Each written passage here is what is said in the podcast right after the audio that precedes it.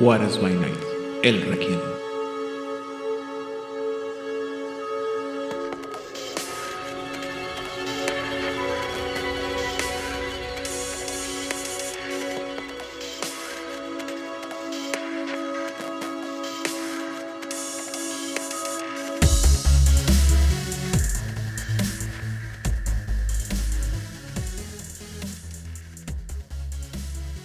Bienvenidos a una sesión más de El Requiem, aquí en Juárez by Night, donde siempre es de noche. Yo soy su anfitrión, Aidan Rodríguez, y en esta ocasión estoy acompañado primero que nada por el tiránico productor de estos programas y casi todo lo que producimos en Juárez by Night, el señor Vladimir Soto.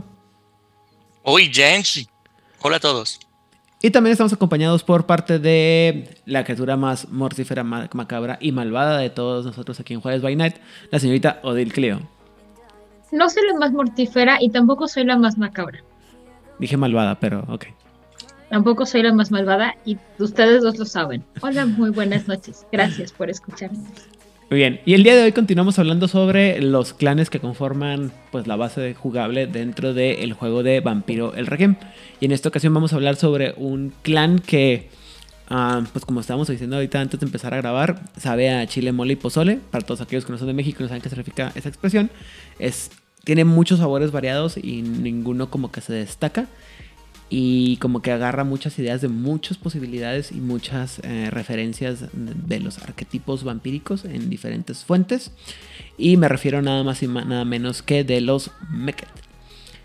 Y para poder empezar este programa, como esta es tradición, Vlad, ¿cuál era tu opinión básica o, o qué mala información te dieron cuando hablamos, cuando conociste a los Mekets por primera vez? Ah, ah.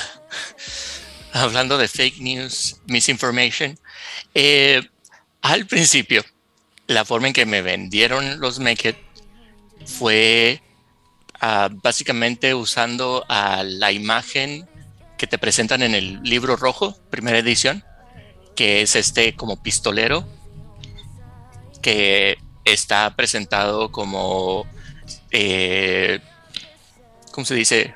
Un agente de las sombras, un eh, asesino letal, silencioso, son los, son el clan que tiene estos beneficios y aparte se pueden, se pueden mover muy rápido.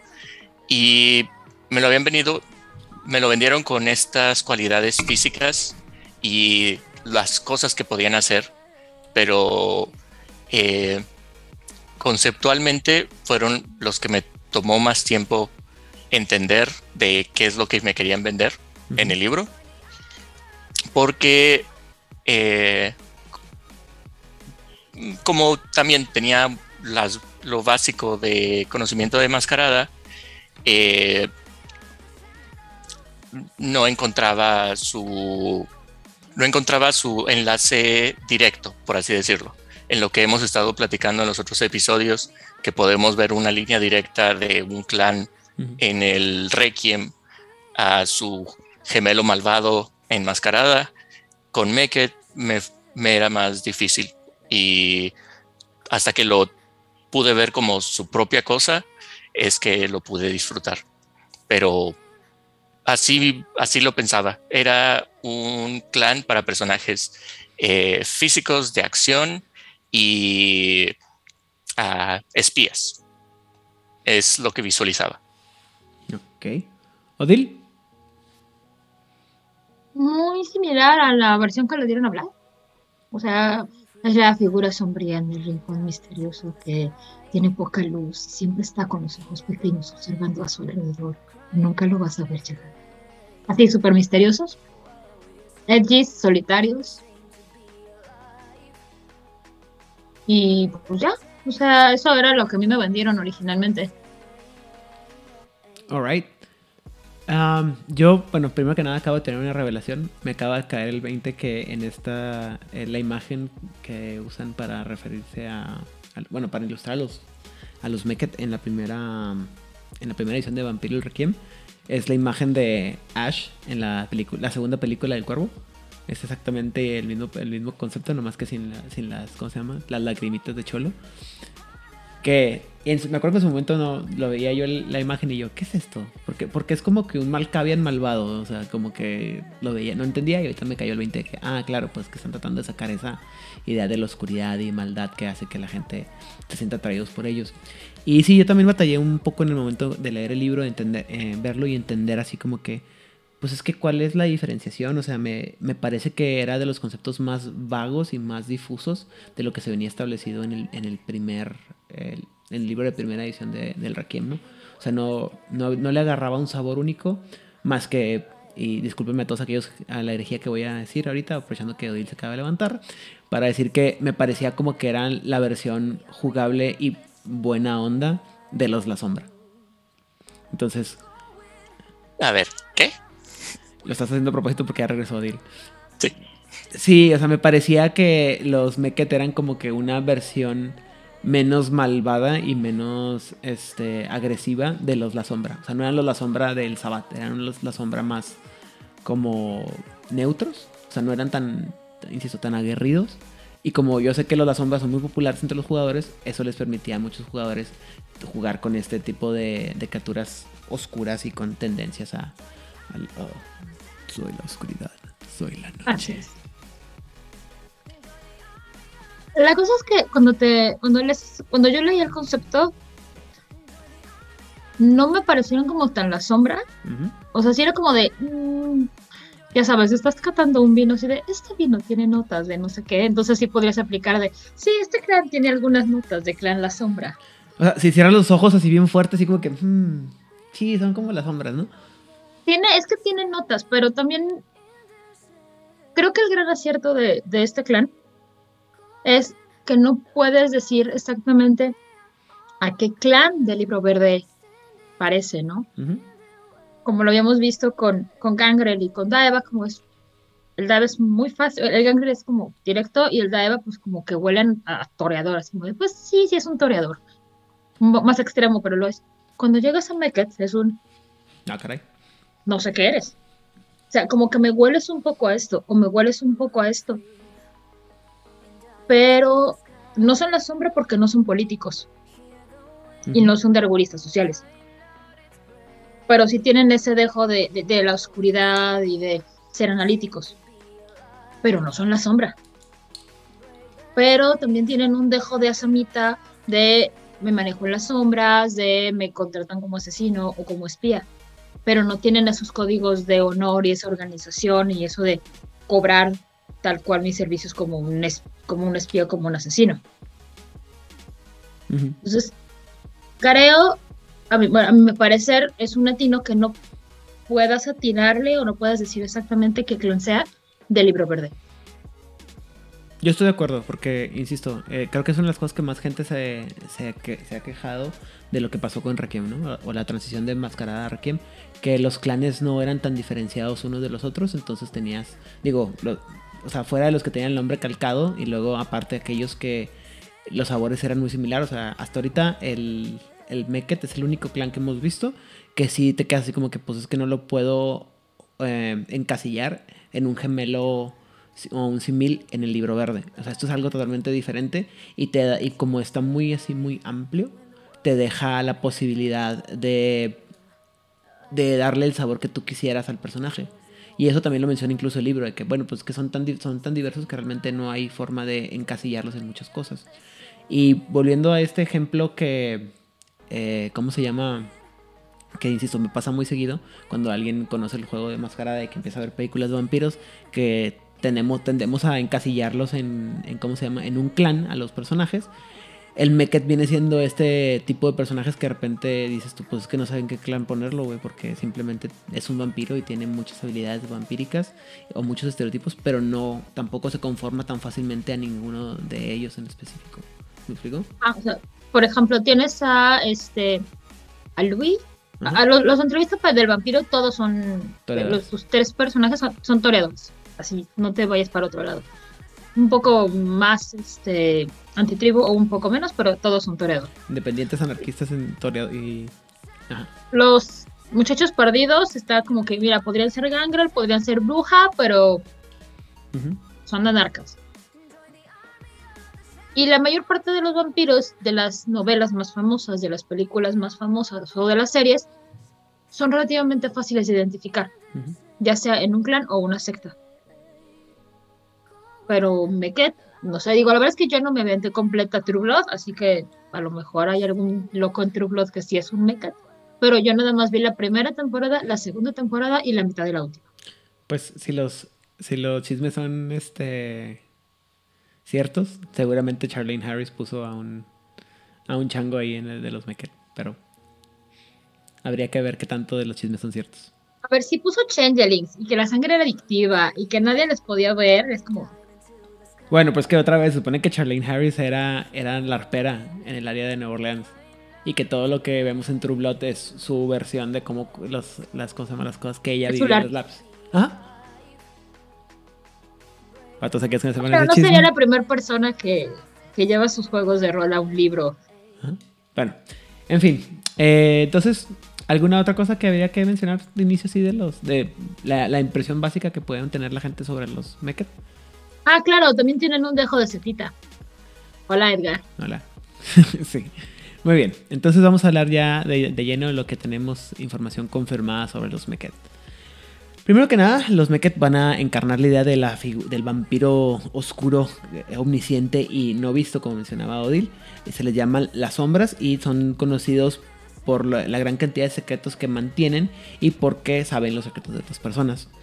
Eh, para ellos poder ganar respeto y rango dentro del clan, una sombra debe demostrar una gran eh, familiaridad y, sabiduría en el conocimiento. O sea, no solamente tener mucho conocimiento, sino que sepas exactamente el conocimiento. En ese sentido son muy como savants y también creo que es una de las razones por las que me gustaban mucho los, los ¿no? Porque tenían esta tendencia a tener que saber y investigar. O sea, honestamente una parte de mí dijo, ah, eso es lo que pasa cuando quieres, cuando todo el mundo se traumó con Beckett, entonces quisieron hacerle un clan a Beckett para que todo el mundo fuera, pudiera jugar con su propio Beckett personal. ¿Por qué no? Pues porque Beckett es bien chingón. Y bueno, Para más información de Beckett pueden buscar nuestro programa del Spotlight de El Clan Eh. Sangre. este clan se vería, yo estoy seguro que, que le pusieron Beckett para no ponerle clan Cuthberto. También bueno. pueden escuchar cómo, escuchar cómo me reí mucho de Cuthberto. Beckett, ¿Por qué te pusiste Cuthberto? Ese es el gran misterio de Máscara. Muy bien. Si el conocimiento de un, eh, de un tema en específico, de un, de un Meket, eh, sobrepasa el de los demás, en- se considera mucho más capaz y respetado que eh, alguien que sabe mucho de algo, mucho de muchas cosas y no sabe nada en específico de algo, ¿no?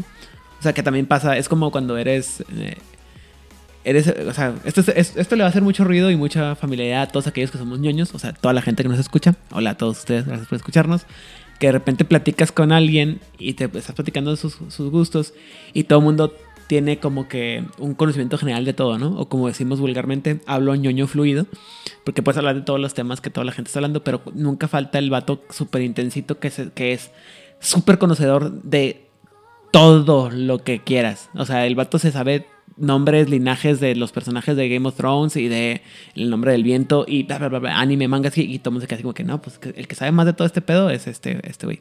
Hola Julio, espero Sí. que algún día escuches esto.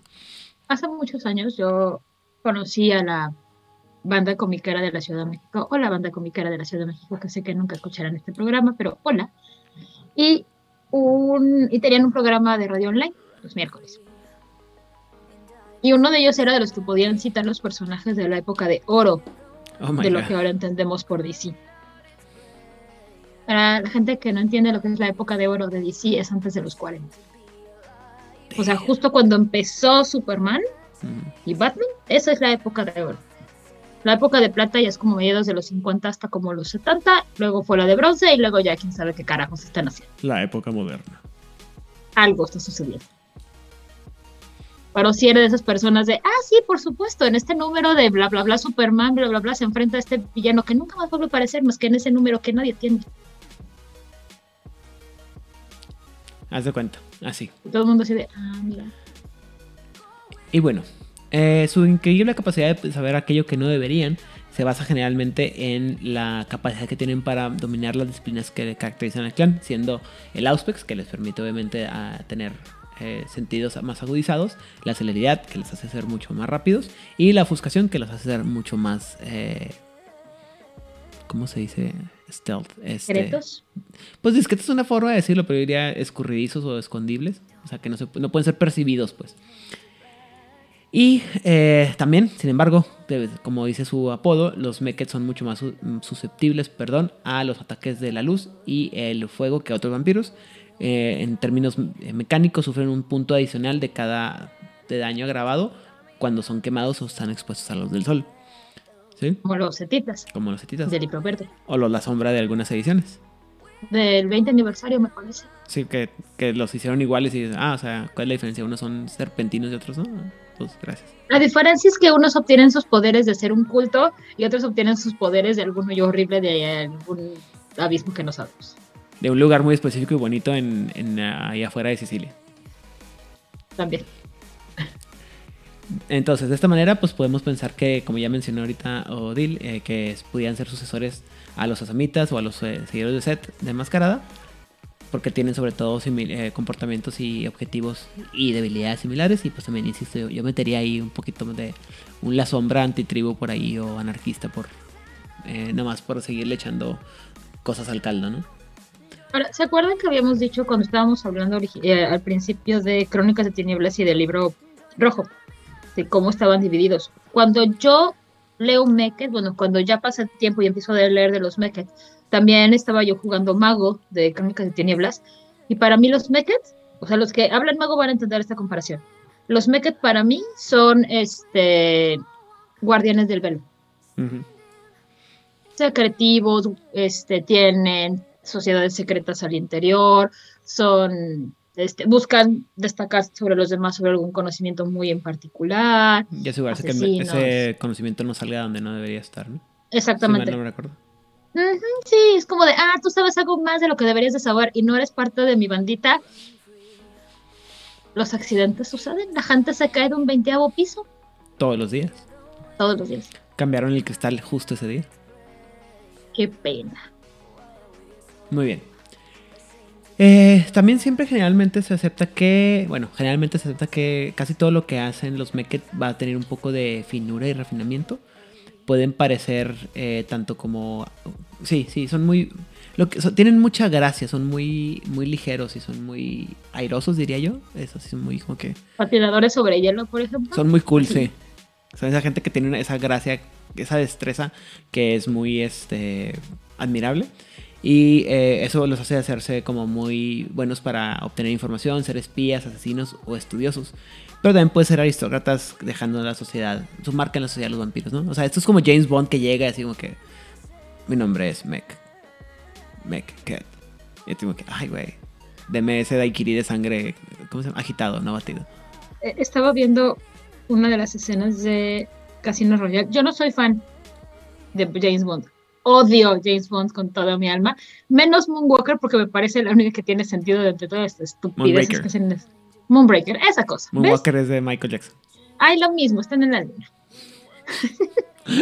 Obviamente me alguien no vio ninguna de las dos películas, pero bueno. A ese nivel me interesa James Bond. A ese nivel me interesa James Bond. Pero este, en mi feedback de Facebook apareció un video con este Mikkelsen y yo, esto sí me interesa. Ajá. Porque pues, Ma- Matt Matt Mikkelsen. Ajá, eso sí me interesa. Entonces también el buen Matt Mikkelsen podría ser un buen actor en esta escena. Híjole, no recuerdo la, la versión, pero la. Están en la escena del casino jugándose una cantidad brutal de dinero y nada más están echando duelos de miradas y de coolness y, y de clase y así como de así. Sí. Y viéndose cool y este poker face obviamente. Ujú. Ok. Entonces, por- Matt sí, sí, pues, pero Matt Nicholson es bueno en todo lo que hace. Aunque yo soy más yo soy más fanático de. ah, ¿Cómo se llama? Pierce Brosnan como James Bond que de, Daniel Craig, pero bueno, es esa parte. Ah, por ejemplo, un guardaespaldas Meket sería es, eh, es el tipo de guardaespaldas que no depende de la fuerza bruta, pero sí más, más que nada en saber, en tener algún tipo específico de, eh, de pelea que mucha gente no, no va a estar acostumbrada y que por lo tanto no van a poder este, predecir y por lo tanto defenderse de. Y mucha gente dice, ¿cómo? Bueno, este, para todos aquellos que no son fanáticos de la UFC, existe un, peleador que se llama Ryan Hall. Eh, Ryan Hall es experto en hacer una, una llave muy específica con las piernas que te agarra la tibia y te las. Así, lo que hace este hombre es que está parado, espera que te acerques a él y cuando te acercas eh, a golpearlo, él como que se tira y te agarra con las piernas y te aplica esta llave que no me acuerdo cómo, cómo es, pero es extremadamente doloroso porque va directamente a tu tibia y todo el mundo se rinde así en, can- en, en segundos, ¿no? Entonces, mucha Oigan. gente... Mándeme. Para la gente que reprobó biología en secundaria, ¿cuál es la tibia? Ay, espérenme, me vas a poner en evidencia, gracias. Si no me equivoco mayor, muy mal, este, la tibia es el hueso principal del chamorro, en la parte baja de la pierna, Ujú. ¿sí? O sea, el huesito que sentimos todos, cuando, lo que llamamos en México como, este, vulgarmente como la espinilla.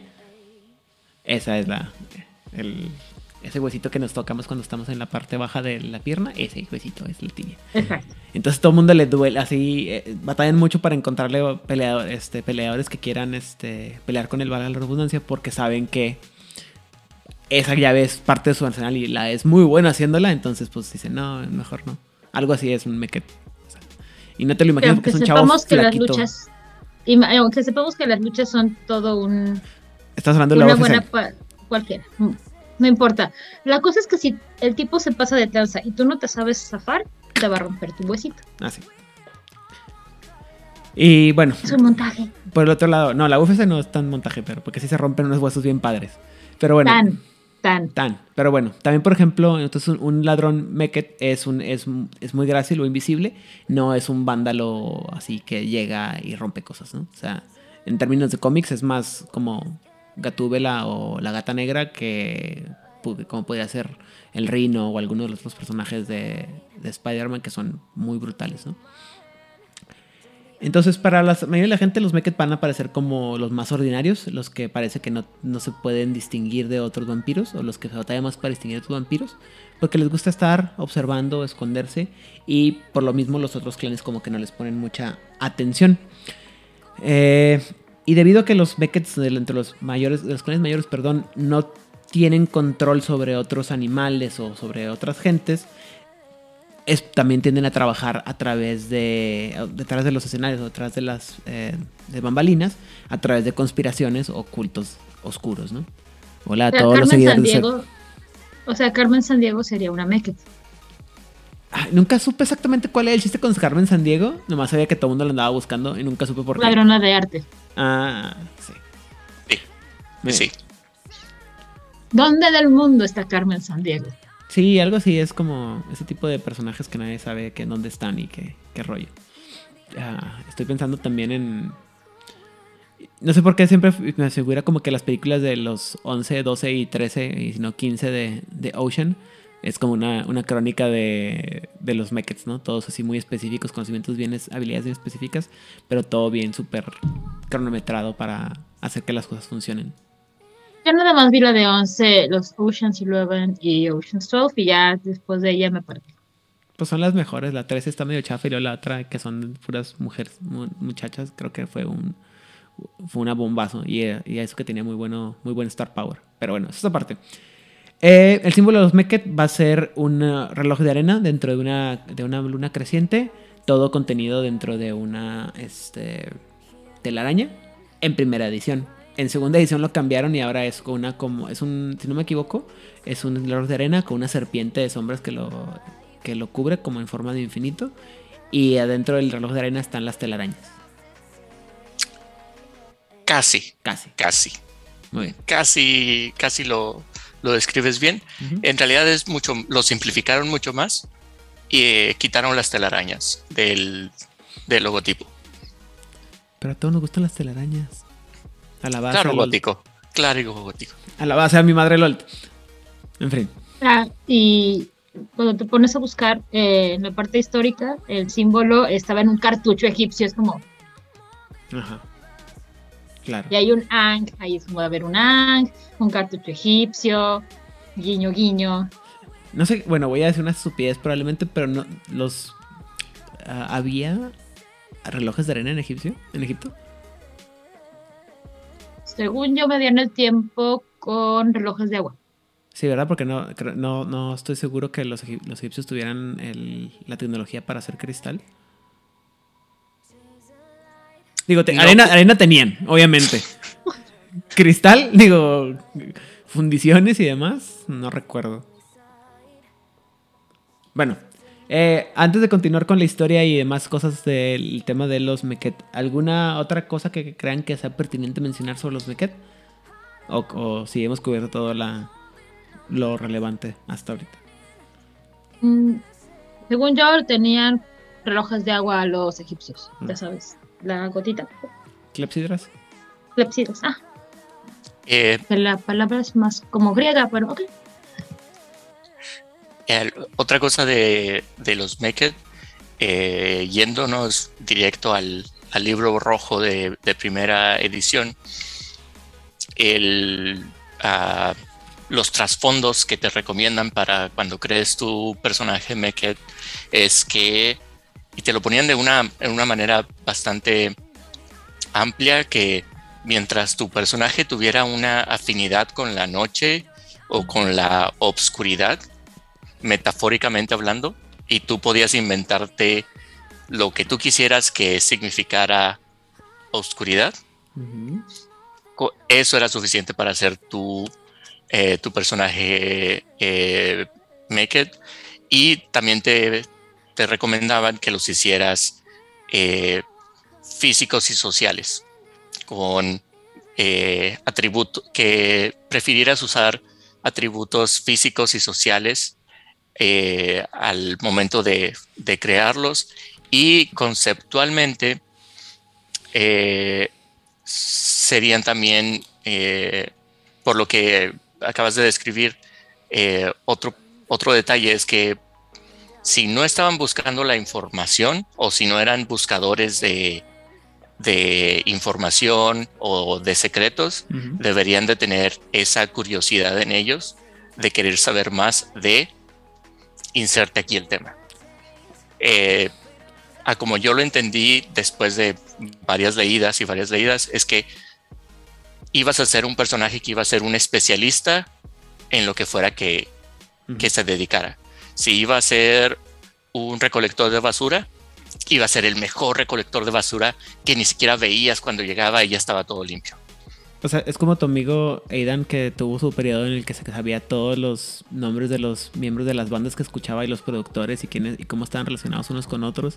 ¿Así? Así es, así es, que tenía el... Si era un metalhead, iba a ser el metalhead Sabía más dónde- en metal. qué estudios grabaron y en qué sucesión y todo eso por orden el, alfabético chis- sus el chisme en- de por qué se separaron y quién se dijo qué cosa en el estudio. Sí, Ah, tenías que ser así. Tu personaje al final tenía que ser un especialista. Un especialista, creo que es la palabra.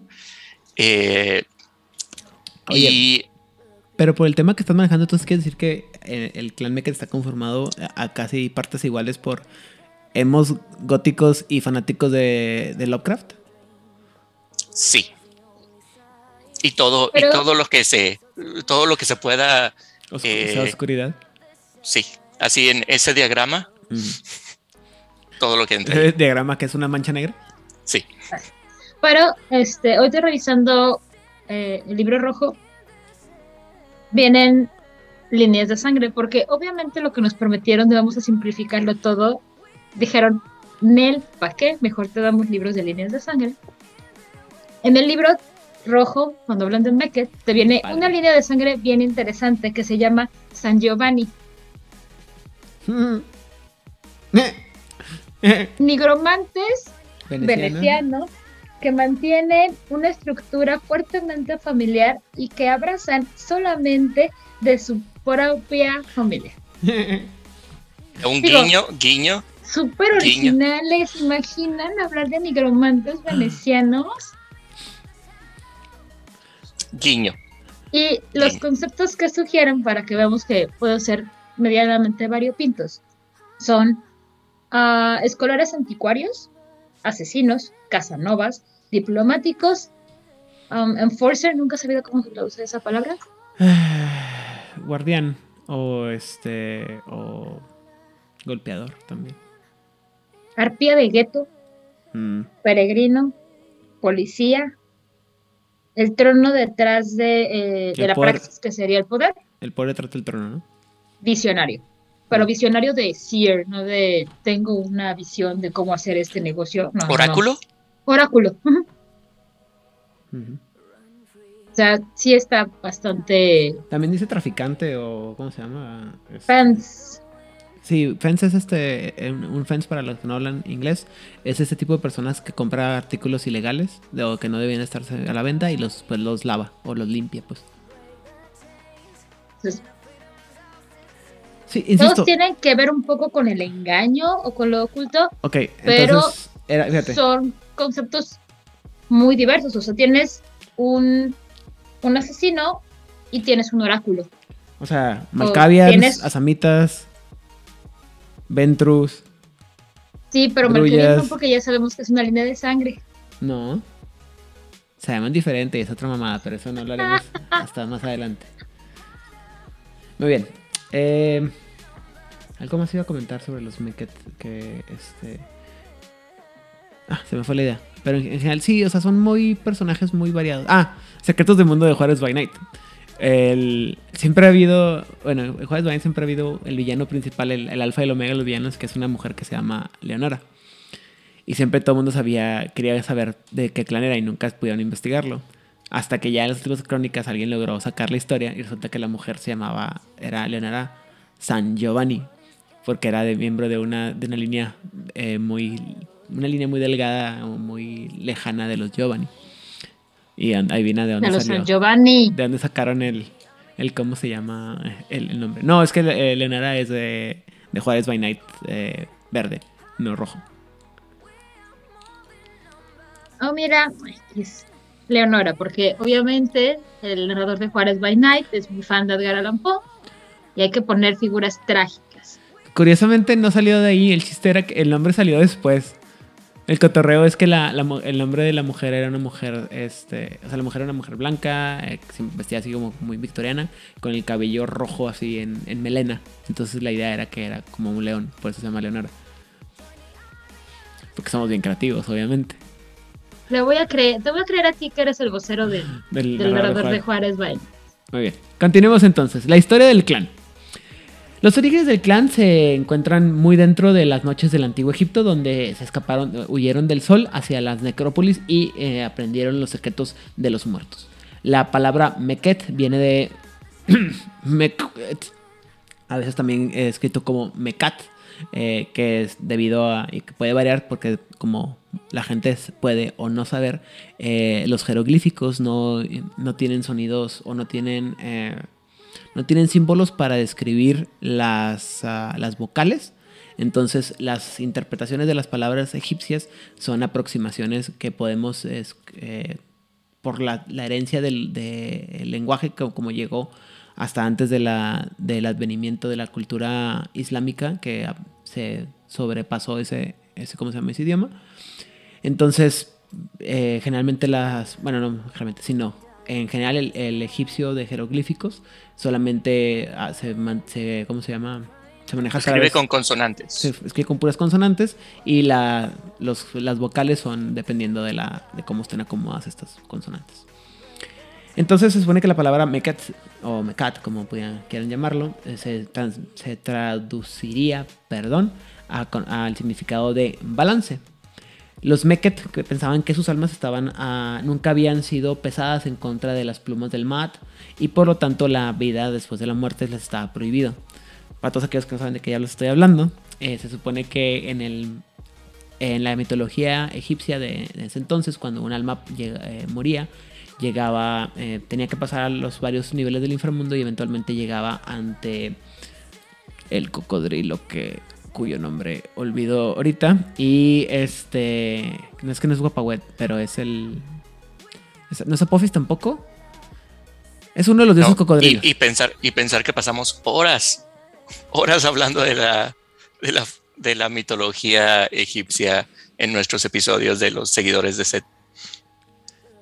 Y no, deja tú, o sea, todo el, todo el tiempo que pasé leyendo los libros de eh, Rick Riordan sobre el Egipto, entonces me siento, soy, discúlpenme ustedes. Pero bueno, eventualmente la cosa es que llegan hasta, hasta el punto del juicio eh, de las almas, en las que llega con, junto a esta, junto a Anubis o frente a Anubis, Anubis toma el corazón de los espíritus y los pesa en, en- en su balanza en contra de una pluma de, el- es un ibis, si no me equivoco que es una simbología, ¿no? Pero el punto es que si tu alma es más pesada, eres un pecador y no mereces la vida después de la muerte. Y entonces llega el, el, cocodrilo este y te. O el hipopótamo, no me acuerdo si es un hipopótamo o un, egip- o un cocodrilo. Y te come tu alma y ya nunca puedes volver a vivir. Y si tu alma es pura y pesa menos de lo que pesa la pluma, entonces puedes pasar al mundo de los, de los vivos, ¿no? A las arenas de el Amenti, si no me equivoco. Aunque puede, puede ser que esté contaminado por la mitología de los caminantes de silenciosos. Pero bueno, en fin. Entonces, estas criaturas están separadas de su K a través de una ah, falta de ofrendas funerarias que hacen que el K se separe del cuerpo, lo que permite que el Va entre en el Cat. Y todo el mundo dice, ¿What? Bueno, eh, esto es muy complicado y la verdad es que no tengo tiempo y no me puse a, investigar también todo el borlote, pero la mitología egipcia eh, divide el alma en cinco grandes partes, el, eh, si no me equivoco. El Ba, el Ka y otras tantas que no, recuerdo en este momento, pero dependiendo de cómo- después de la muerte, cada una de estas partes va a diferentes partes del, del mundo, ¿no? Entonces, si no me equivoco, eh, el, el K es la parte que, llamaríamos como, co- como persona eh, o como identidad personal. Y el Ba es el espíritu inmortal, una algo así. Y entonces eh, el asunto es que están separadas, pues no pueden... no es que estén separadas, sino que al momento de estar separa de morirse, se tienen que separar y si no se si no se separan de una manera adecuada, la gente queda así como atrapada, ¿no?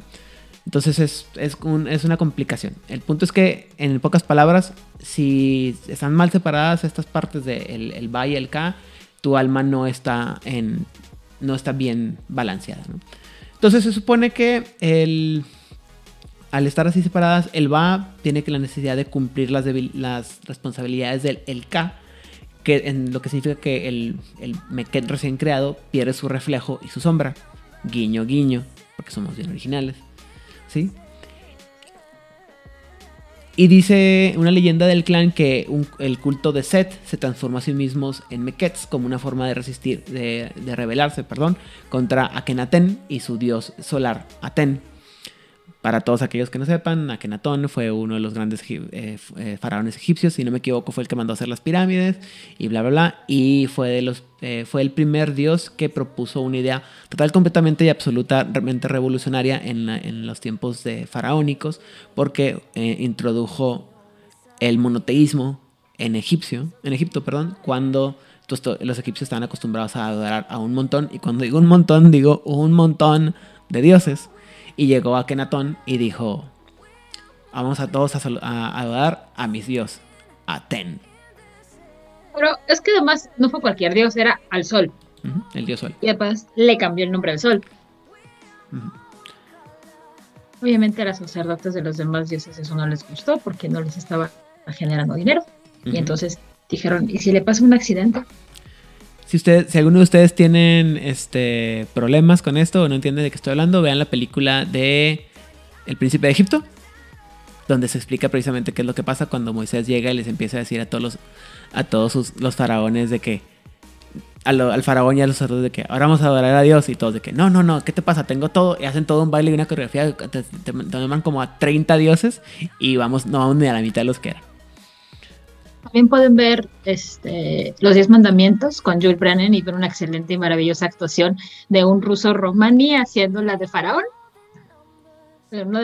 Ok, Jules Brennan era ruso, pero de origen romani, o sea, gitano, que emigró a Estados Unidos y él era Ramsés II. La onda. Él era la onda. No mames, uf, uf, uf, uf, uf. Pero continuemos porque luego Creo vamos que- a querer estar fangirl. Creo fangirl, que el único, el, o sea, el único mejor faraón que existe después de Rami Malek en la segunda película de, la segunda y tercera película de Una noche en el museo es este, el que salía en Stargate, que el que es Ra, que sí se veía bien pinche impresionante. horrible.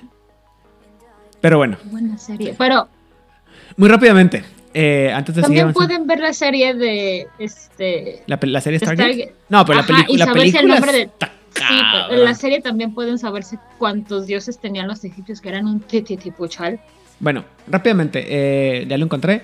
La- eh, dependiendo del- de, lo, de lo que estés leyendo, eh, básicamente el, el cuerpo humano tenía algo así como el ja, tenía varias partes, ¿no? El, alma. Primero que nada está el ket, que es el cuerpo físico, el sa o el, el- cuerpo espiritual, el ren, eh, que es el nombre o la identidad propia, el ba, que es la personalidad, el ka, que es tu doble o tu alter ego, por así decirlo, está el iv, que es el corazón, está el shut, que es la sombra, y está el sakem, que es la el poder o la, la energía vital, ¿no?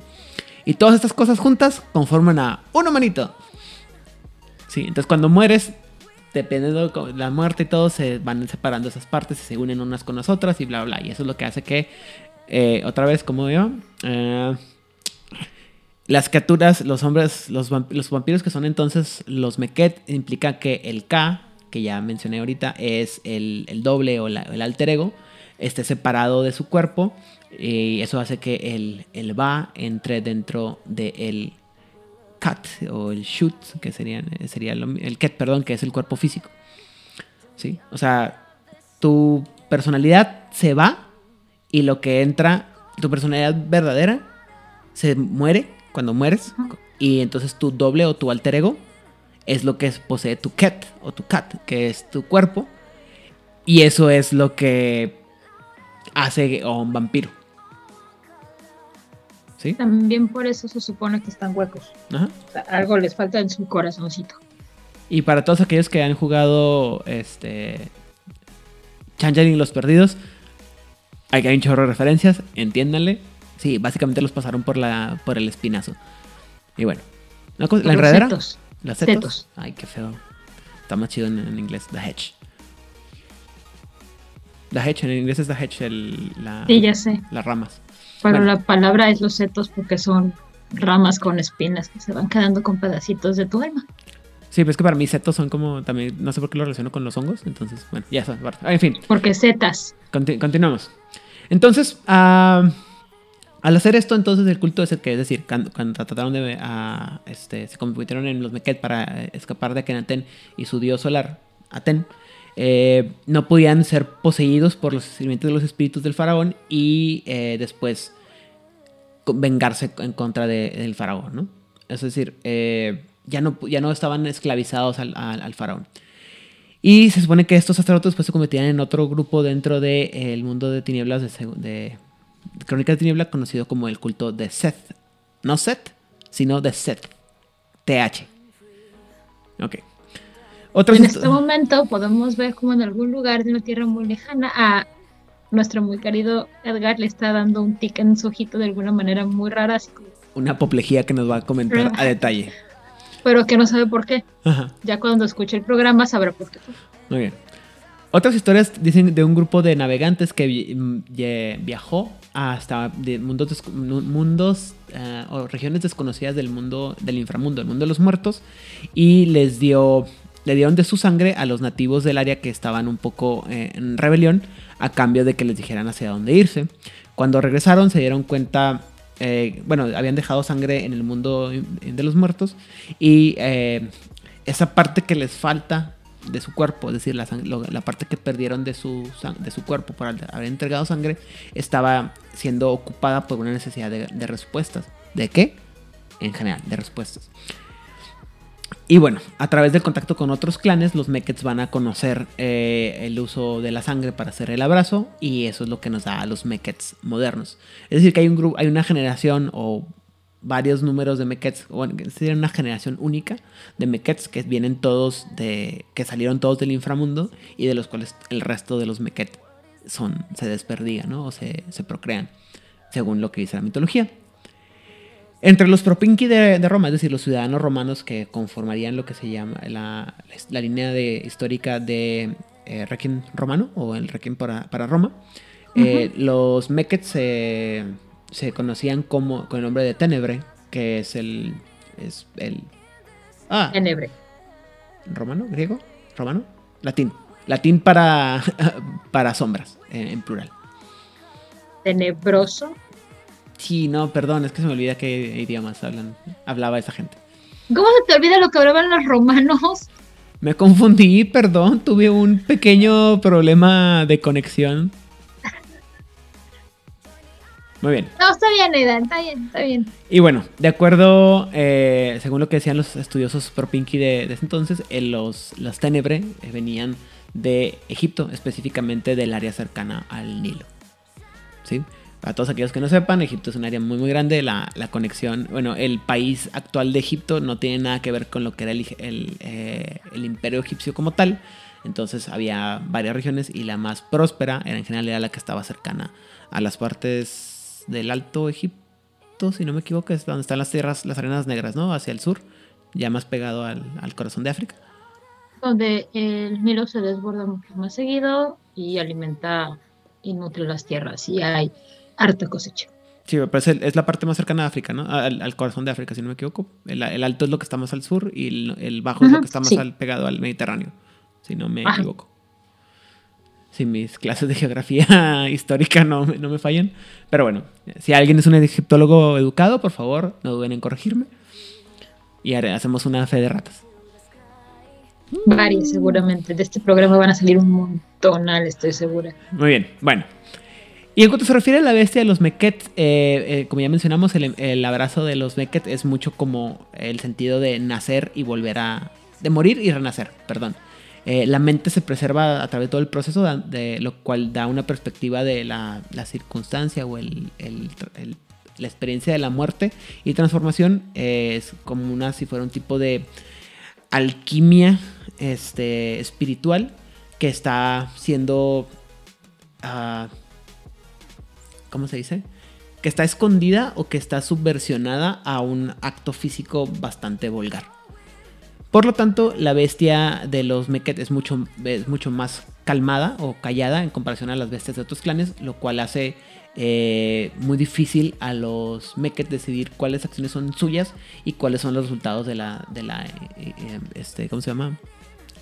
De, la, de las intenciones de la bestia, ¿no? O sea, no es, no, eh, se supone que los Meket no tienen una bestia que les ruge y que les gruñe como la de los Gangrel o que con esta voz este, seductiva y lujuriosa que les habla a los, a los Deva, etcétera, etcétera, sino que simplemente es esta, esta necesidad de un impulso radical que cambia de tu dirección. Eso es lo que es la bestia de, el, eh, de los De los Meket. de los Meket. Y eso tiene que ver con la mitología, ¿no? De cómo el, perdóname, cómo el, el está, está siendo suplantado por el K. que lo hace mm, ah, en, en juego, eh, tu bestia es, es más sutil y si en algún momento se tiene que eh, describir o jugar tu interacción con tu bestia en algún conflicto, ah, como Aidan nos acaba de decir, el contraste sería que en un gangrel tu bestia te está rugiendo que hagas algo y como Meket ni te das cuenta de que esta bestia te está susurrando que la mejor idea y que la mejor forma de hacer las cosas es hacer lo que la bestia quiere. Sí. Sutil. Te va a dar una explicación, te va a dar una... eh, ¿Cómo se dice? ¿Cómo se dice cuando intentas explicarte a ti mismo cuando vas... eh, ¿Así se dice? Cuando sabes que vas a hacer algo malo, pero te intentas Sí, te justificas. Justificación. Justificación, justificación. La bestia Meket ah, provee estas justificaciones para. No, no, es que es lo mejor, es lo mejor. Me lo merezco, O sea, güey. s- Me lo o sea, merezco, sí sí. lo mataste, pero pues en tu defensa tenías hambre. Y él estaba ahí. Y era, todos a, a lo mejor era un drogadicto o a lo mejor, no sé, era un pedófilo. o sea, muy probablemente era un pedófilo. Entonces, pues, Sí, o sea, porque ¿quién anda a las 3 de la mañana en las calles de la ciudad? Nadie bueno. o sea, solamente un, un loco desquiciado anda a las cuatro y media de la mañana paseando a su perro. ¿Verdad, Aidan? Sí. O sea que si alguna vez encontramos a, Aidan convertido en Meket fue porque algún Meket decidió convertirlo porque no quería dejar ahí su cuerpecito. Así es. Eh, ah, mira, Yo siempre lo, bueno, yo lo entiendo más como el hecho de que no, es precisamente esta, ide- esta idea de que de repente te das, dices, un gustito, güey, no pasa nada. O sea, bueno, he sido muy disciplinado, el día de hoy me pasa si me, si me salgo un poquito del guacal. Y que no, no es una... lo comentaba la, la otra vez con, un, con una- un amigo, ¿no? Es que a veces uno como persona siempre nos va a pasar esta situación en la que de repente tienes cambios muy radicales en tu, en tu, en tu forma de actuar, a veces por cuestiones hormonales o por cuestiones de, estrés, ¿no? O porque tu cuerpo está hablando de una manera en, términos que tu mente no puede racionalizar. Entonces uno eh, batalla mucho porque se, se tiene la, la idea de... O se siente obligado a cumplir con esas, este, esos impulsos animales, ¿sí? Pero uno, para ser saludable, en teoría, tiene que poder desvoltearse a sí mismo y decir, este no eres tú, no estás, no estás, el que está hablando no eres tú, es tu- tus impulsos hablándote en, met- en, form- en ideas no verbales, ¿no? Sino en sentimientos. Entonces tienes que pensar en ti mismo y decir, este no soy yo, o sea, es, tengo, es un impulso, ¿no? Entonces no eres es- tú cuando tienes hambre. Básicamente, ¿no? El, el ejemplo era mucho más complicado y más, este, perdón, sexista, pero el punto es así de... Eso a todos nos pasa, ¿no? Que a digo, a mí, por ejemplo, digo, la gente que, no- que me conoce y que me sigue un poco saben que soy, estoy, estoy a través de un proceso en el que estoy yendo a correr muy seguido y tengo mucho cuidado con lo que estoy comiendo y cuánta cosa, pero eventualmente llega un momento en que digo yo, ay, qué flojera, ¿no? O sea, y digo, no, o sea, tengo que ser mismo, no es cierto, no tienes flojera. Simplemente estás buscando una, una manera de justificar el no salir a cumplir tus metas. El problema es que tienes, no lo quieres hacer, pero tienes que hacerlo. Entonces te mentalizas y... Para mí eso es como yo entiendo la bestia de, de los Meket. Es estos impulsos eh, que, que te justifican un cambio de dirección de lo que normalmente harías o lo que harías cuando estás siendo totalmente racional y que te justificas a ti mismo diciéndote, bueno, es que pues tengo toda la semana saliendo a, a hacer ejercicio, hoy sí puedo darme el gustito de no, de no salir a hacer ejercicio, o comer un poco más, o no pasa nada si me como este esta dona de triple chocolate con Oreo porque toda la semana me, la- me he matado de hambre, cosas así, ¿me explico? No inventes, Aida, no vas a salir a correr a las 4 de la mañana porque estamos a menos 5 grados centígrados. No, espérate, yo nunca dije que salía a las 4 y media de la mañana a correr, dije que a las 4 y media de la mañana saco a pasear a mi perro, que es diferente. Porque está haciendo mucho pinche frío, después en la noche no puedo tampoco atacarlo. El perro es feliz. Bueno, pero aparte, entonces, ese es mi- esa es mi, mi muy particular percepción de cómo lo tomaría, cómo sería la bestia, ¿no? O sea, insisto, a diferencia del, de el- del gruñir, este, de la bestia del gangrel, o la voz seductora de un, ¿cómo se llama? De un meket, esto sería, digo, de una, de un daeva, el del, el del meket sería más sutil y difícil de, de, de detectar, ¿sí? Esa es mi, mi interpretación personal. Si alguien está en desacuerdo, por favor háganmelo saber a través de nuestras redes sociales, nuestros uh, comentarios o mensajes directos a través de Facebook. Ahora, otra cosa que me gustó con lo que hicieron con los Muppets fue en la segunda edición de, Requiem, porque, como siempre sucede con las segundas ediciones, hacen ajustes. Y en la segunda edición le agregaron un, un ban, una debilidad más al clan, aparte de la debilidad hacia el sol. Y es que um, tienen dos este, prohibiciones, digámoslo así, Mm, en vez de tener solo una. ¿Qué es cuál? ¿La segunda? Ah, lo que pasa es que cuando en Requiem tú pierdes en Requiem segunda edición, si no me falla el, La el sistema, el, el- el sistema, cuando en Requiem segunda edición tú pierdes humanidad, tú puedes optar por dos caminos. Bueno, tirar o no tirar. Si, eh, si decides no tirar, es como si hubieras fallado la tira. Entonces, si tú fallas y pierdes humanidad, obtienes una, un- una debilidad vampírica, llamémosla así. Y en el caso de los mechas adquieren dos en vez de una. Estas debilidades vampíricas son las tradicionales. No puedes, te confundes cuando cruzas este ría- eh, ríos de, cuando vas en una encrucijada o no puedes cruzar eh, corrientes de agua. Las campanas te hacen daño, no puedes entrar a lugares donde no te inviten, tus heridas no pueden cerrar de manera, Te o conviertes sea, en un cliché. pues son las tradicionales, pero o sea, tus heridas, aunque se curan a nivel sistema, tu herida siempre se va a ver abierta. Mm, Entonces los mechas tienen dos en vez de una. para demostrar esta parte y alejamiento de, de lo humano. Muy bien. Eh, finalmente se dice que el beso de un Meket se siente como una revelación, como una epifanía fría y que las víctimas se van a experimentar lo que pudiera ser un impulso repentino de iluminación como si estuvieran a punto de, eh, de darse cuenta de, de un gran secreto o de una introspección profunda. O sea, es ese, o sea, literalmente es este momento de... Estoy cerca de la epifanía. Ajá, Estoy cerca de la eureka. y, y estoy, estoy, estoy, estaba pensando ahorita que estaba leyendo, dije yo, qué terrible hacer eso, güey, porque imagínate que te sientas que estás a punto de tener una gran, una gran iluminación y que se te vaya, güey. O sea, que se acabe el beso que te están dando, bueno, el- la mordida del vampiro y que te quedes con la idea de que, güey, estaba a punto de conocer el- los secretos del universo, la razón de vivir y todo, y nunca llegó el 42. Chiste ñoñísimo. Entonces, es así muy... el- este beso me acercó a la apoteosis Ajá. y cuando estaba escuchando el coro de ángeles y la luz. Me despertó mi mamá diciéndome, mi hijo, ya son las 9 de la mañana, ¿no vas a ir a la escuela?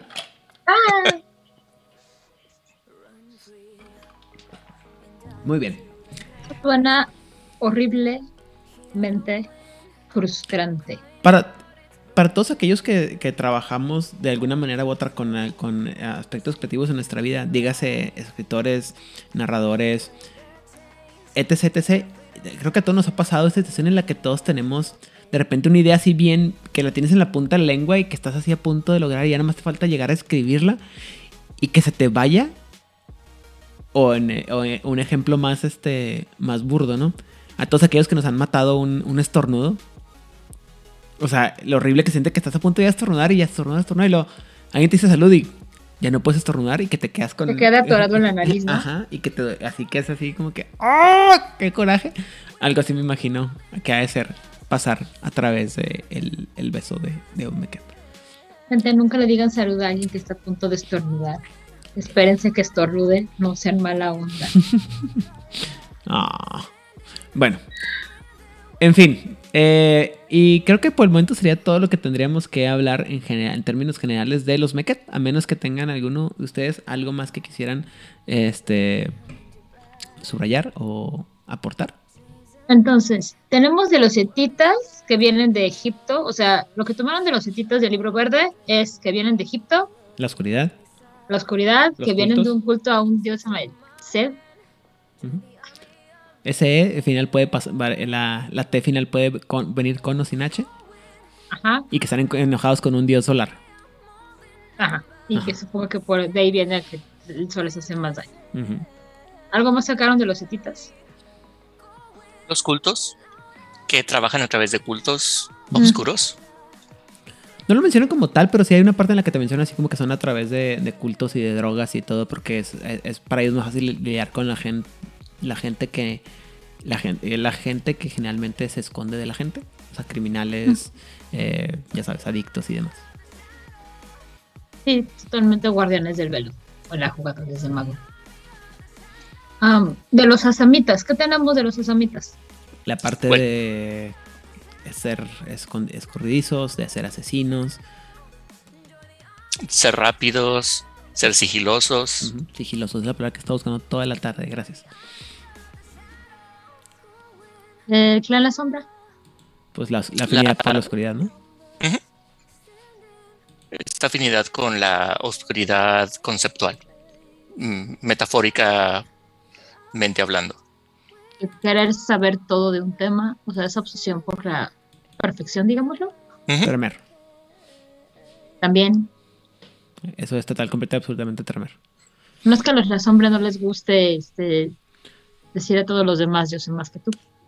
No, definitivamente no, pero también tiene La mucho parte que... ñoña escolar, La parte es este- práctica, ¿no? De, eh, lo, lo que pasa es que siempre he pensado que los, este, los, las sombras son muy... eh, es información que sea práctica y útil en el momento y los tremeres conocer datos inútiles, ¿no? Que, nada más porque Ah. lo sé. ¿Algún otro clan que nos guste que por ahí después de esta revisión que hicimos? Del libro verde. Mm, no, no recuerdo. Los Giovanni, hay una línea de Ah, sangre claro, ahí los, los San Giovanni, ¿verdad? San Giovanni. Pues mira, si te quieres poner muy, muy loca, está también, ah, eh, tenemos la línea de sangre de los Nemocine, que también una Ah, línea de sí. sangre de los Malkavians. Es cierto, sí. Porque aparte está De el tema de los, de los, este, de los estudiosos y los, este, los visionarios, ¿no? Los videntes, Ajá. pues. Exacto. Como decíamos al principio, ¿no? chile tú échale aquí un poquito a ver qué sale. O como diría un amigo, pollo a lo que hay. Y ah, mm, tal vez la, la forma en que lo voy a expresar no es la más correcta, pero eh, Naked es ah, vampírico genérico multiusos. es la navaja suiza de vampiros. Y man- manteniendo ese concepto de obscuridad es lo que mantiene conceptualmente el, el mito vampírico. Ok, sí entiendo lo que dices. O sea, es. Es muy. En lugar de decir que es ambiguo, diríamos que es muy genérico. ¿Es lo que quiero decir? Sí, no, sí, porque no es una cosa y lo otro, sino que es, es, es todo. Si tienes un personaje que tú quieres jugar y no sabes exactamente en qué clan puede ajustarse, puedes meterlo en Mechat y no va a haber mayor problema. Yo, fíjate, eh, una, una cosa que a mí sí me pasó fue eso, que cuando leí el libro rojo por primera vez, sí me quedó muy claro que había unos arquetipos muy fuertes con los otros clanes y que dijeron, sí sentí como que dijeron, pues tenemos que hacer 5, güey, porque sean 5 por 5 y este, pues, no sé, pon algo así que... Ajá, que nadie, o sea... ah. Es, el, es la, la segunda canción de- del single de tu banda favorita que nadie sabe por qué la sacaron y por qué la hicieron, nomás está ahí para acompañar a, tu, a, la, a la canción que sí está pegando. Entonces todo así como que, mm, ok, está bien.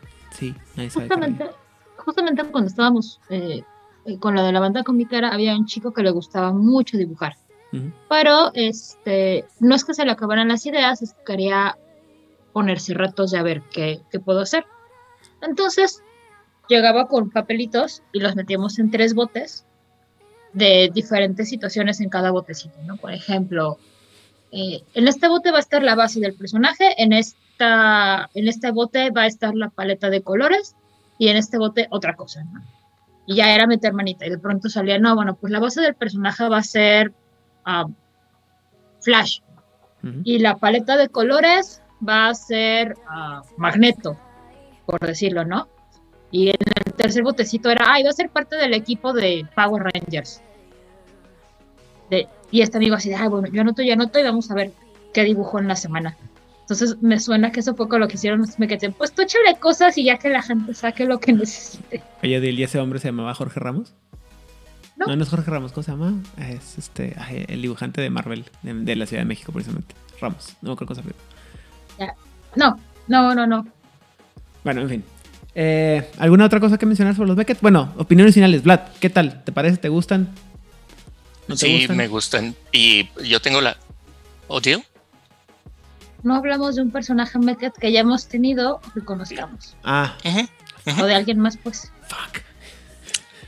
Eh, adelante, Odile, cuéntanos cuál es el que, si tú jugaste uno o interactuaste con uno o el que te sepas, y luego al final yo les platico del mío. Yo tengo dos, yo, yo solo jugué un personaje Mecat, pero hay un Mecat que me gusta mucho, que era un Mecat cartiano en un LARP, y era, creo yo, uno de los mejores conceptos de sheriff de ciudad que he visto. Porque no tenía atributos físicos, era como de, eh, de bracitos de fideo. Pero como tenía auspex y ofuscación altísimos, siempre se enteraba de absolutamente todo. Y lo que tenía era un gran grupo de sabuesos, entonces era, yo no tengo que estar en todos los lugares, mi trabajo es guardar el orden. Mejor sé lo que está pasando, quién está haciendo qué cosa en dónde, y llamando a un sabueso para que haga su trabajo de sabueso, mientras yo sigo investigando, pues, pues más cosas. Y su este, frase contundente en los LARPs era escape justo, porque es una figura que existe para que tengas bonificaciones como para escaparte, entonces ofuscaba y puf, desaparecía, porque pues no tenía nada físico, era de no, o sea, a mí me pegan y me deshago, y toda la información se va conmigo, así que a mí me pareció un gran sheriff, me pareció un gran Mecat, y la Mecat que yo tenía era de la Ordo Dracul, y pertenecía, eh, era como una familia muy disfuncional, no, no eran los San Giovanni, Eran este no pues eran, los San eran Juan, dijiste. no no no No, porque no eran nigromantes, eran más como...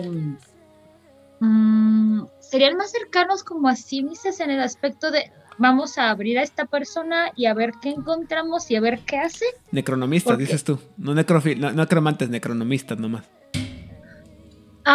Lo que pasa es que estábamos jugando... Gente curiosita. Gente éramos con muy curiosidad. curiositos, éramos muy curiositos y estábamos jugando... o sea, no eran los locos Adams, eran la familia Monster, es lo que quieres decir.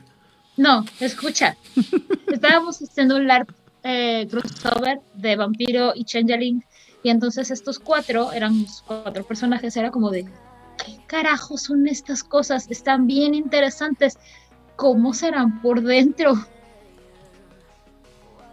Entonces estábamos bueno. buscando este, hacernos de un par de changelings para estudiarlos. Obviamente todo con el fin de trascender el vampirismo y entender mejor la naturaleza de lo sobrenatural. Pregunta, ¿lo lograron? Eh, se acabó el arco antes de poderlo hacer, because, este, cosas de la vida adulta. Pero, o sea, ¿sí, Y- ¿se atraparon los changelings o no? O ni siquiera eso. Es que no llegamos a esa parte, o sea, Ah. la cosa es que se complicó la vida. O sea, ya no pudimos continuar con la historia, ya no se supo más. Lo divertido es que mi personaje tú lo veías y nadie jamás en la vida supo que era Metet y nadie jamás supo que era Ordo Dracul porque su look era de una, este, um, um, de las que cantaban y bailaban en los 20 Como, ¿Cómo les decían? ¿Como vedette? A Flapper. Flapper, Era Flapper, una flapper, ajá. bailarina de Charleston. Ajá, era una flapa ca- pelirroja, el cabellito corto, siempre sonriendo, así como, ah, sí, sí, toda alegría y toda felicidad y la, la, la, la, la, la, Creo que la. sí he visto fotos tuyas así. Sí, exacto, y una foto por ahí, por ahí mía. obviamente, este, pues nunca nadie supo que era una, una. O sea, de- eras como, como Clyde, bueno, como Bonnie, pero aún más malvada. Ah, yo culpo al Sire de mi personaje, pero sí. Claro. Bueno, en fin. La historia es muy divertida, la abrazaron porque a su Sire se le fue la mano en un pleito de parejas y Mm. mi personaje traía una plancha de hierro de esas calientes y se la aventó en la jeta.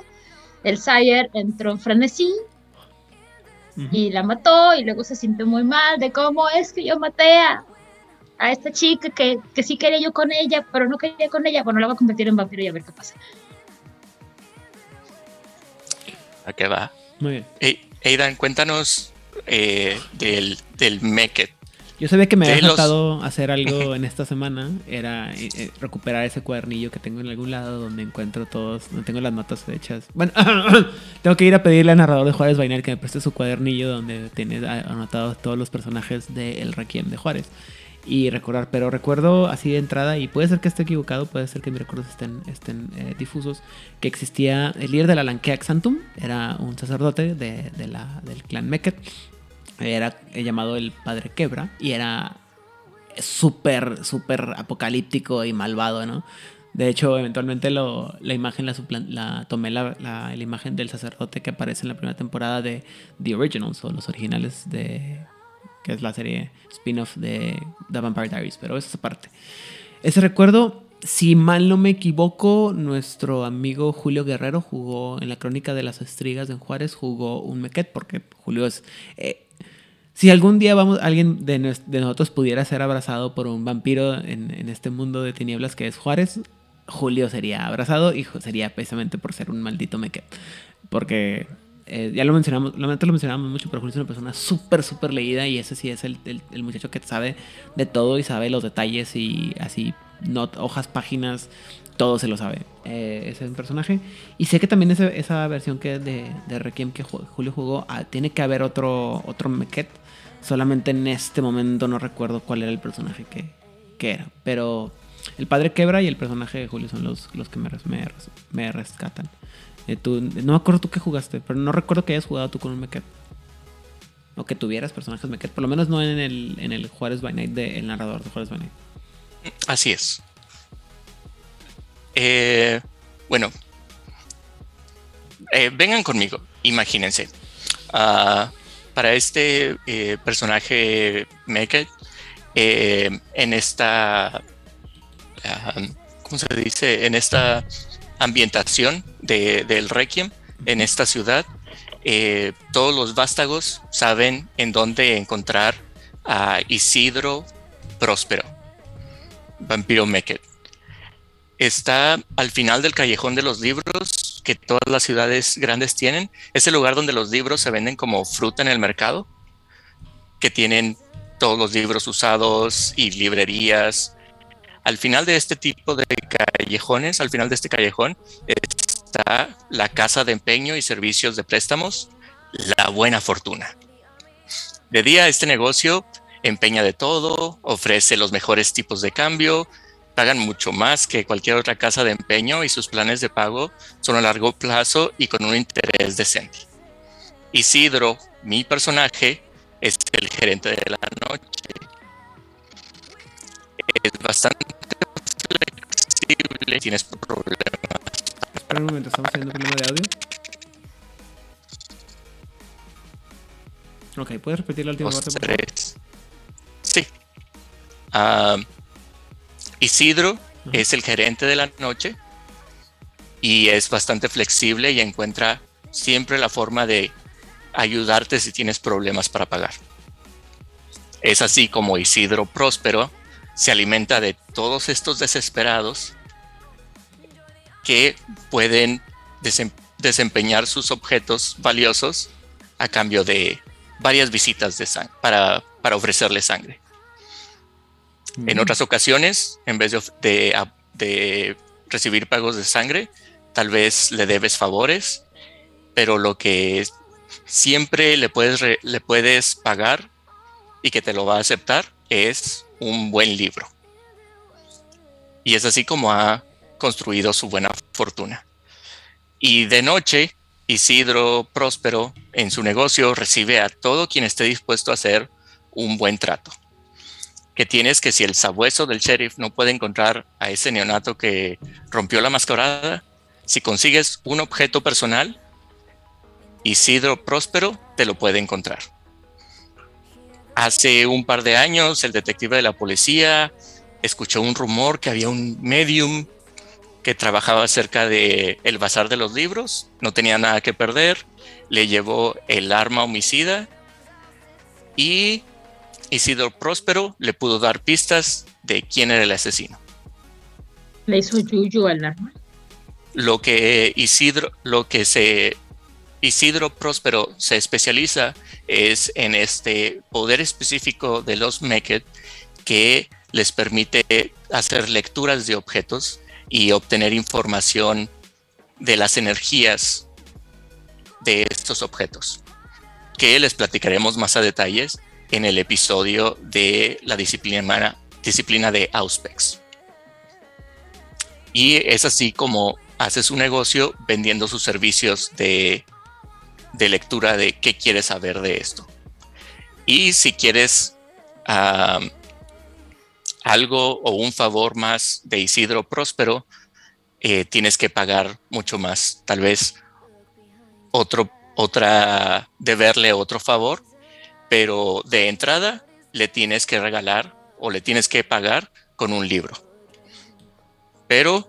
no mm, sea por su hermano, supongo. Ajá, pero aparte porque disfruta los libros, disfruta eh, sentir las emociones de las personas que leían ese libro. Oh, es un romántico. Los diarios son sus favoritos. Es un chismoso. Así es. Me parece Digo, y en términos muy burdos, Tu personaje me parece una mezcla muy rara, un personaje, una mezcla muy interesante, perdón, entre los personajes de Game of Thrones de este Varys la araña y el otro muchacho, ¿cómo se llama? El que es el Littlefinger.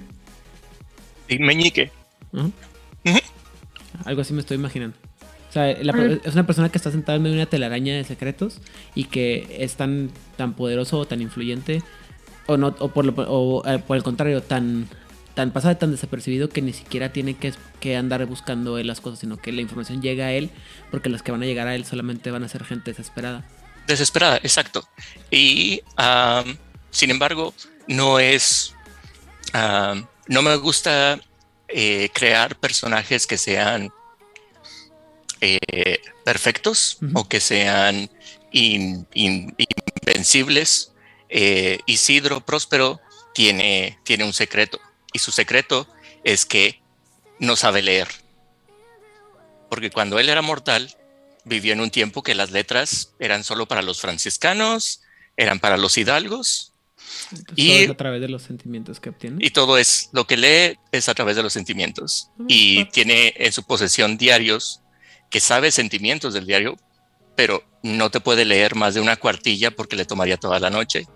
Su defecto o su flaw técnico, técnicamente es que cuando fue creado, su sire, por más que lo intentó enseñar, no pudo.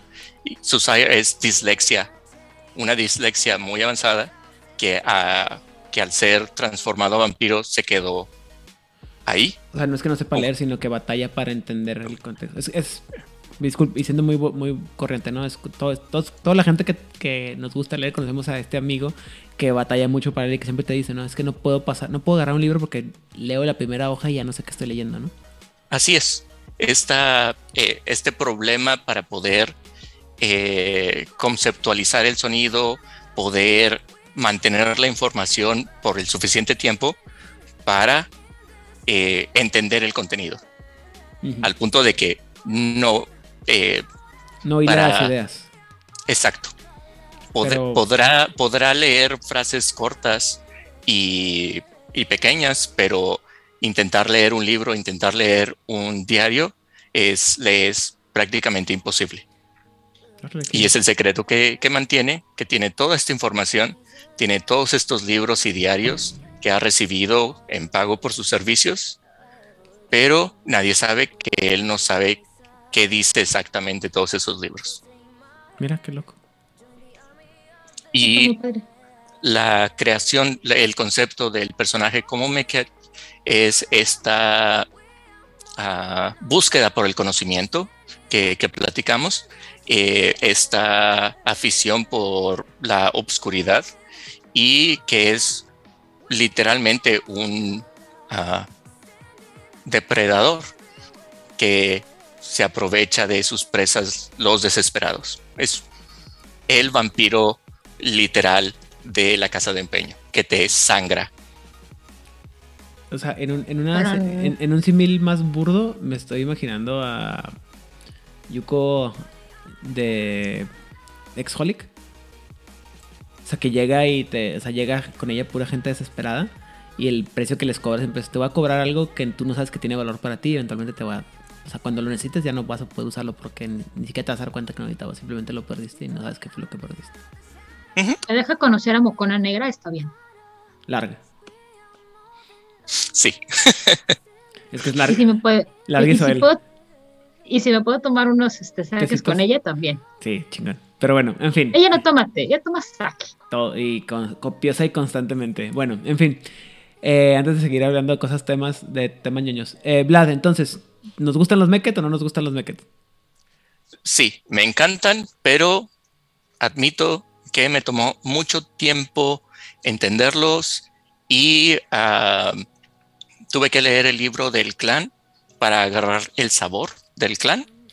Eh, y sí, después de esto me encantaron y llegaron muchas ideas, pero de entrada me fueron difíciles. Actualmente sí y pueden ser uno de mis ah, clanes favoritos de Requiem. Odil. Sí, sí me gusta mucho. O sea, como les dije, si no tienes claro como un clan que pueda, en el cual tu concepto de vampiro pueda encajar, los, los mechas son tu opción. O sea, no necesariamente tu personaje tiene que ser oscuro, tenebroso, distante, vivir en la penumbra. Y con un nombre cliché de haciendo referencia a la oscuridad y la luz. Sí, por supuesto. Pero, o sea, a lo mejor es tu ñoñazo de matemáticas. O sea, así de, yo voy a, yo voy a resolver este problema matemático que tiene 200 años. Él podría ser un mecánico. Me acabo de imaginar a Sheldon Cooper hecho un vampiro. Podría serlo. O sea, sí. O sea, fuera de como de WhatsApp, Sheldon Cooper podría ser un mecánico. Pues, si tuviéramos que abrazarlo en algún en un clan de vampiro la Requiem, sería aquí.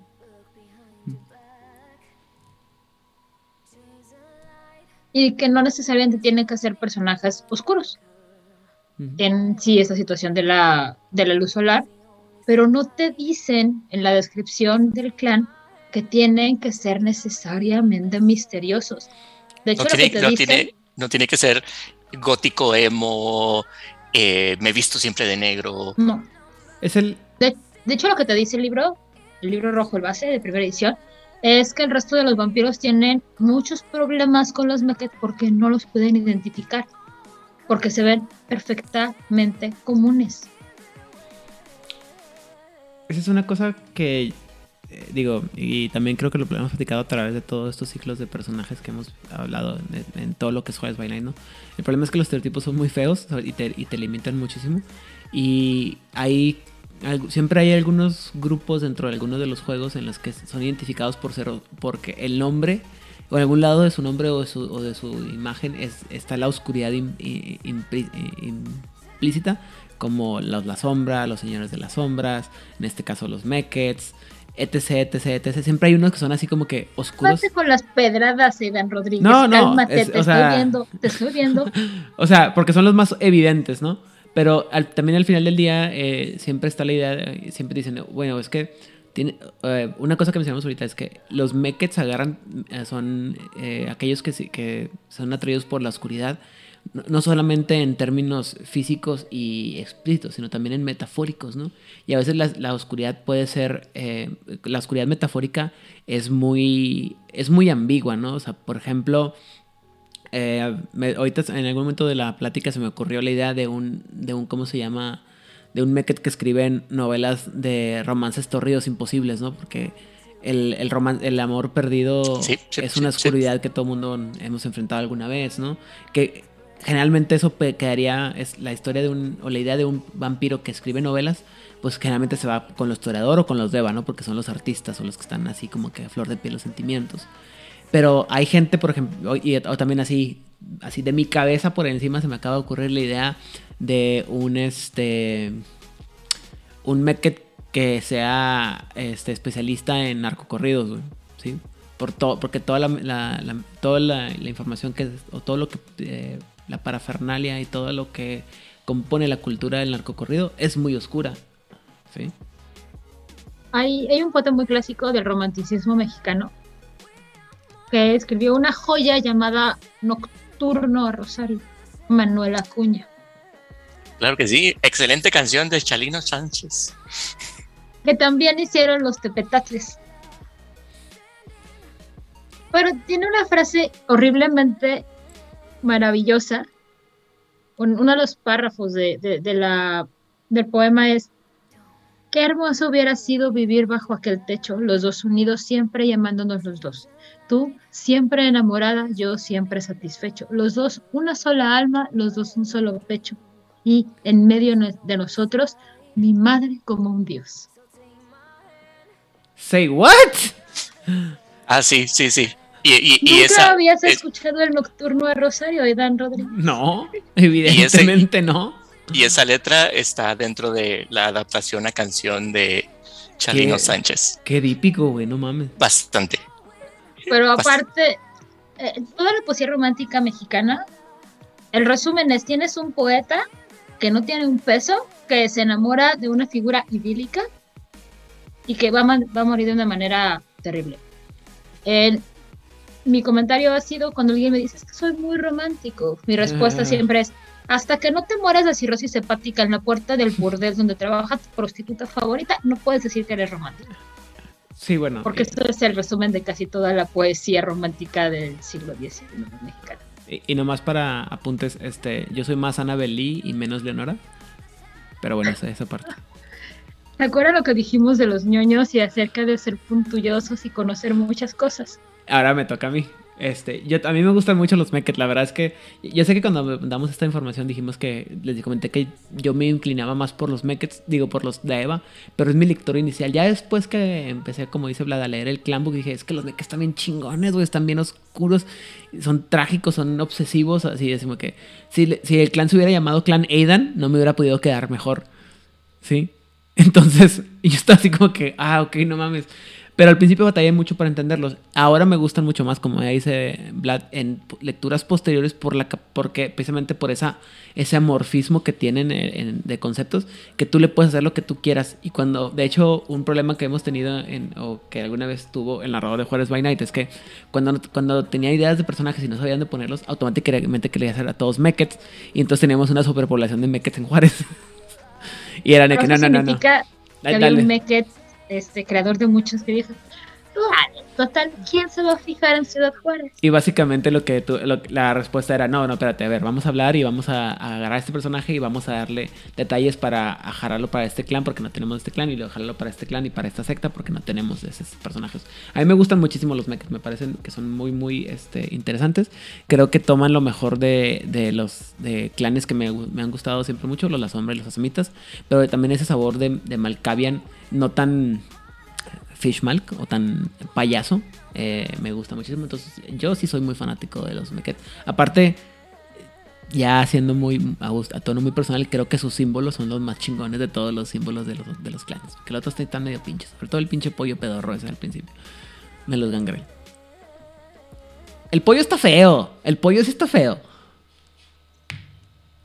Ya. Para la gente que no entiende lo que es el pollo, es el símbolo de los gangres. Pero bueno, eh, y con eso vamos a haber terminado la discusión sobre el clan Meket para esta semana. Y eh, como es costumbre, Odil, redes sociales y saludos. A mí me pueden encontrar en Instagram y en Twitter como Odile Clio, así lo ponen, así me encuentran. Y eh, quiero mandar saludos a la gente, como siempre, de World Latinoamérica, Camarilla México. Quiero mandar saludos a Edgar Moritano. Gracias, Edgar. Todas las fe de ratas acerca de la cultura egipcia serán bienvenidas. Te extrañamos mucho, Sofía, te extrañamos, Edgar, te extrañamos, jugador casual. Un saludo a todos ellos, un saludo a Hernán, que seguramente le va a gustar la mención sobre los guardianes del velo. Un saludo a Itzamna, un saludo a Lot, un saludo a Hammer, uno de los larparos de acá, de donde vivo, que nos empezó a escuchar porque él es muy fan de Regime. Hey, saludos. Bueno, eh, por mi parte me pueden encontrar en todas las redes sociales con mi nombre, Iden Rodríguez. Eh, la actividad puede variar eh, en alguna de ellas. Twitter generalmente la uso para darle likes a la gente y para promocionar esta cosa, este programa. En Instagram comparto memes e imágenes de las cosas que me gustan y los canales raros que veo, aunque parezca un desquiciado mental. Y comparto fotos sobre los paisajes que tomo, las comidas que me estoy tomando, los vinos que me estoy tomando y cosas, este, ah, y mi progreso en, eh, en cuanto se refiere a, correr grandes distancias día con día. En Facebook. Mi perrito. Mi, mi perrito también, mis perritos y mis gatos adoptados. Y este, en Facebook estoy ahí, casi no lo uso y a veces comparto también videos de heavy metal. Tranquilo. Eh, saludos a la gente que falta de eh, Círculo Interno Nación Garú, que no están aquí con nosotros. Edgar, Sofía, Oliver, Vladimir, digo, Rubén y... Ángel y toda la gente que nos ayuda y nos acompaña en este viaje, de desde World Latinoamérica, eh, a Camarilla México, Corona Roll, La Voz de Angan, Secretos Oscuros, eh, el, círculo, el Circo de la Medianoche, perdón. En España, obviamente, a mis compañeros de la frecuencia, tanto ya sea el Grimorio de Fonsac como la Metal Frequency, Rosa, David y Damián. Ah, ah, changos, y dije que lo iba a tener preparado, perdón, a Emilio. Eh, de Madrid, y que también tenemos pláticas muy sabrosas sobre los temas de Vampiro la, la Mascarada eh, y el Requiem. Y espero no haber olvidado a nadie. Ah, sí, eh, este, Masterface. Carlos, Luis y Eduardo, obviamente, además de Oliver de la Parra. Vlad, redes sociales y saludos. Saludos a mis amigos de Fortaleza, de Sao Paulo y Santos by Night en Instagram. Me encontrarán como Antlerhead en, ah, en Instagram, que próximamente estaré compartiendo los retratos de estos personajes que les he estado compartiendo. Y eh, encontrarán los enlaces en la descripción de, de, este episodio.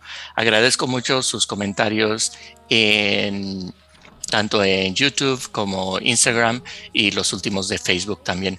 Muchas gracias. Eh, sus comentarios nos ayudan a entender cuáles son las cosas que ustedes disfrutan o qué son los, los temas o la forma que a ustedes les dan eh, la mayor información o que disfrutan más del el formato que les presentamos.